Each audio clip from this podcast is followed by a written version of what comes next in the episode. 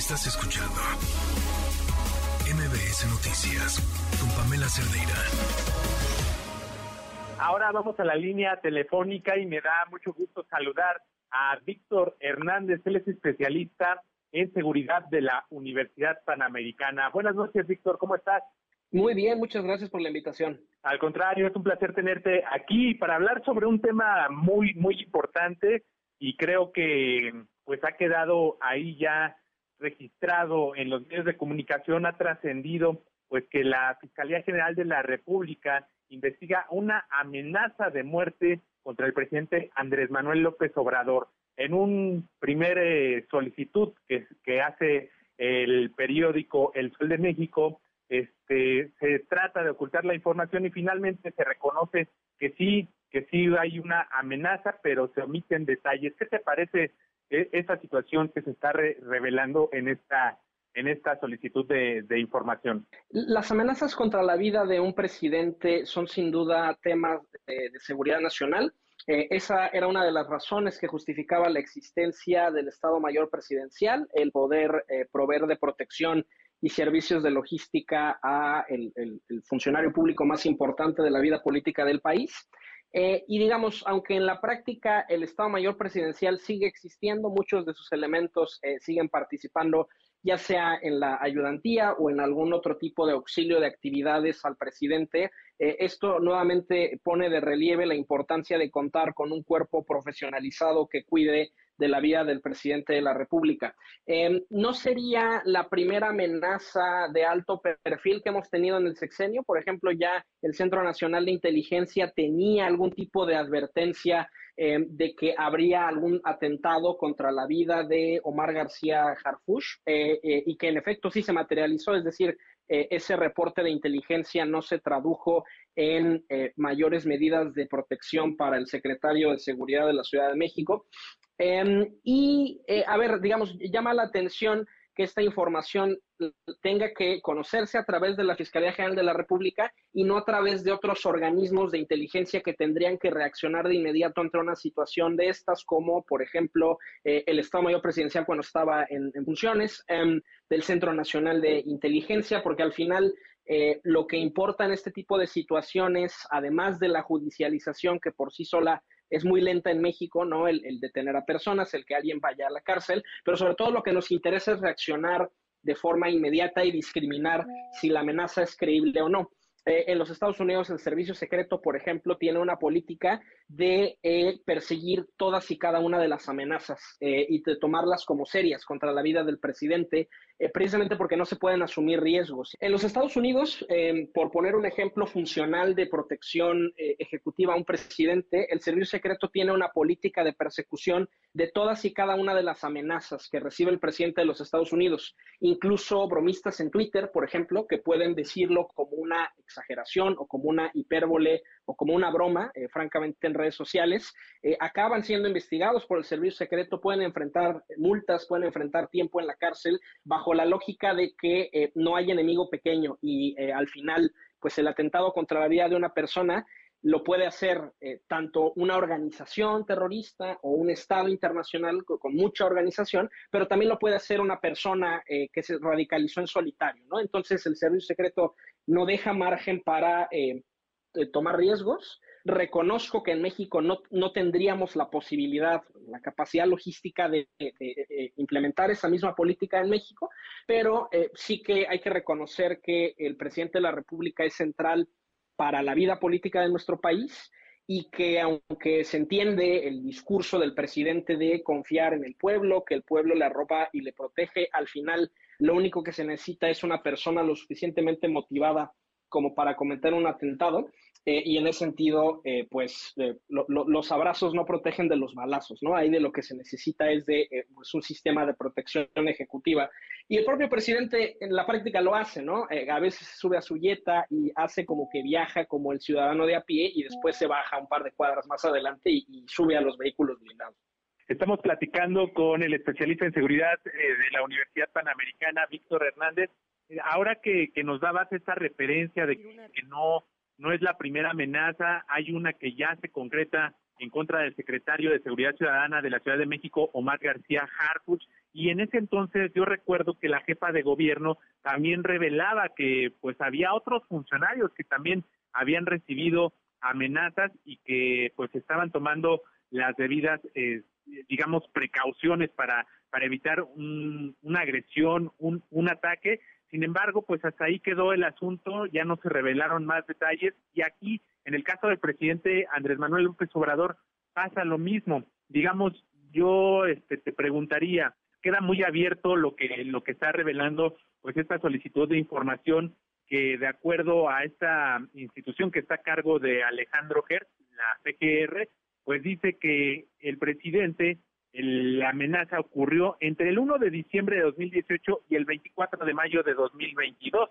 No se precisa la fecha exacta, es un rango demasiado amplio. Esto, este tipo de, de cuestiones son por un tema de seguir resguardando la seguridad o por qué no se, se, precisa, digamos, una fecha? En el derecho de la seguridad nacional mexicano se distinguen dos procesos. Eh, el, momento de la reacción frente a una amenaza inminente, que por ejemplo permite, de acuerdo con la ley de seguridad nacional, eh, intervenir comunicaciones, movilizar recursos especiales del Estado cuando hay una amenaza de este calibre, y después un segundo momento que es la judicialización, que es, digamos, eh, una vez pasada la urgencia eh, de la situación de crisis, eh, poder detener a los responsables y que enfrenten la justicia.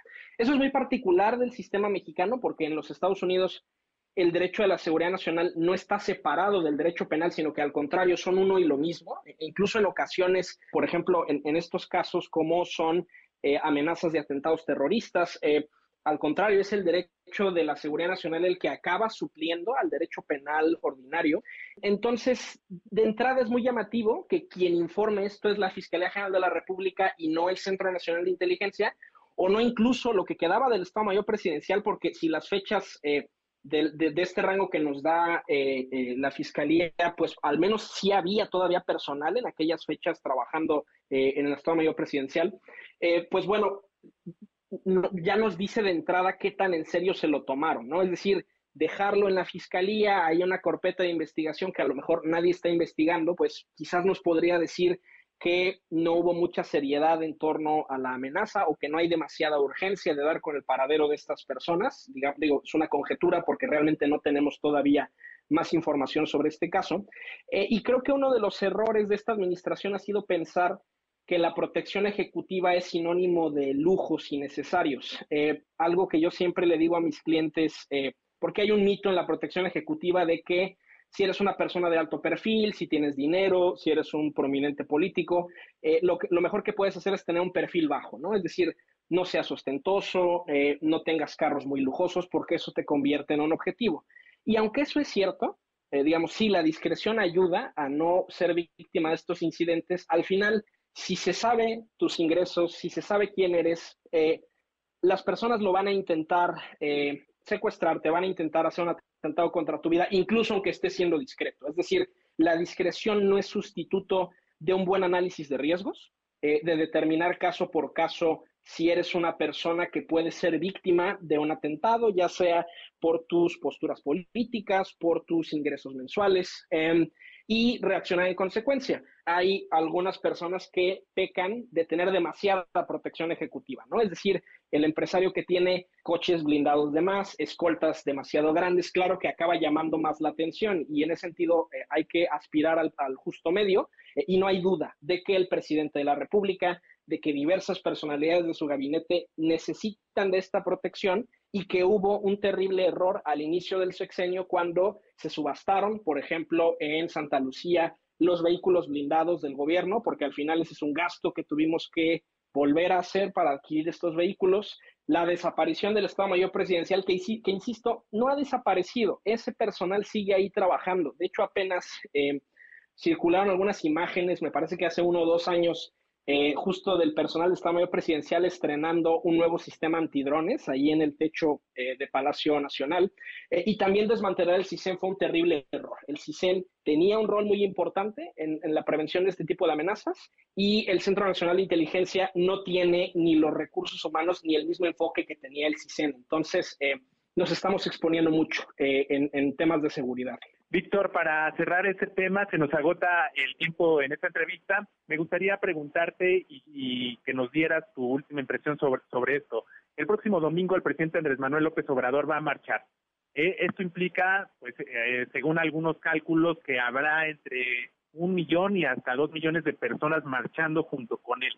Él, como ya lo, lo sabemos, siempre se ha dicho cercano a la gente, sin mucha seguridad y esto, y sabiendo de esta amenaza, pues no solo él estaría en riesgo, sino las personas que están a su alrededor, como se le ha cuestionado en muchas ocasiones al utilizar eh, vuelos comerciales para sus eventos públicos, para sus traslados, pues también estaría poniendo en riesgo a otros ciudadanos que pues viajan junto con él hacia los lugares a donde tiene programadas sus actividades. En este sentido, preguntarte tendría que haber un poco de atención, un poco de alerta para, para este tipo de, eventos?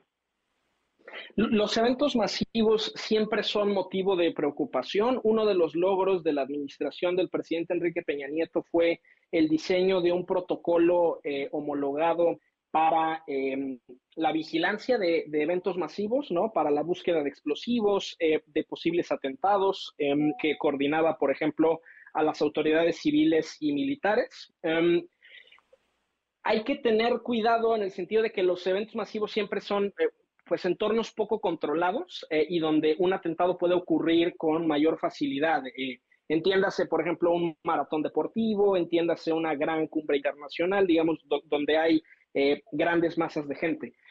insisto, el presidente no es tonto, o sea, el presidente ha mantenido las apariencias y se sube a su yeta y dice que se sube al, avión eh, comercial, pero, eh, pero en la práctica sabemos que en zonas de riesgo sí ha eh, utilizado, por ejemplo, los transportes blindados de la Sedena, digamos que sí ha escuchado a sus asesores en situaciones particularmente delicadas. Ahora, no podemos negar desde un punto de vista narrativo que nada le podría convenir más a la cuarta transformación que un mártir.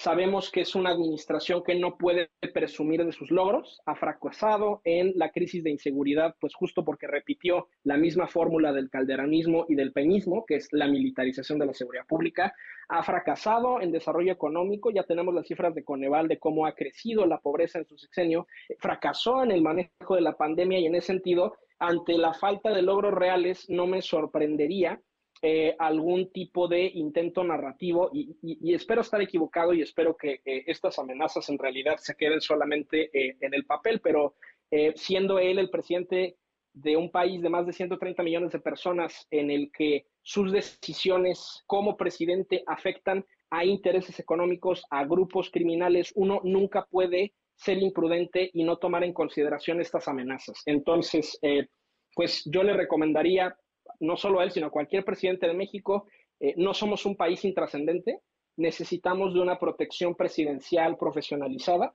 porque hay eh, grupos, eh, actores estatales y no estatales que pueden querer atentar contra la vida de un presidente y necesitamos quien esté en condiciones de reaccionar ante esa situación. Antes era el Estado Mayor Presidencial y el Cuerpo de Guardias Presidenciales que ha tenido la bien el presidente desaparecer, eh, pero algún tipo de, sustituto necesitamos. La ayudantía en su forma actual es insuficiente. Víctor Hernández, especialista en seguridad de la Universidad Panamericana. Agradecemos estas respuestas, estos minutos y estaremos ahí atentos a, ver qué, sigue eh, pues surgiendo alrededor de este tema de seguridad en torno al presidente Andrés Manuel López Obrador. Muchas gracias. Muchas gracias a ustedes. Mi Twitter, arroba arbitrus1805. Gracias, buenas noches. Estás escuchando Noticias con Pamela Cerdeira.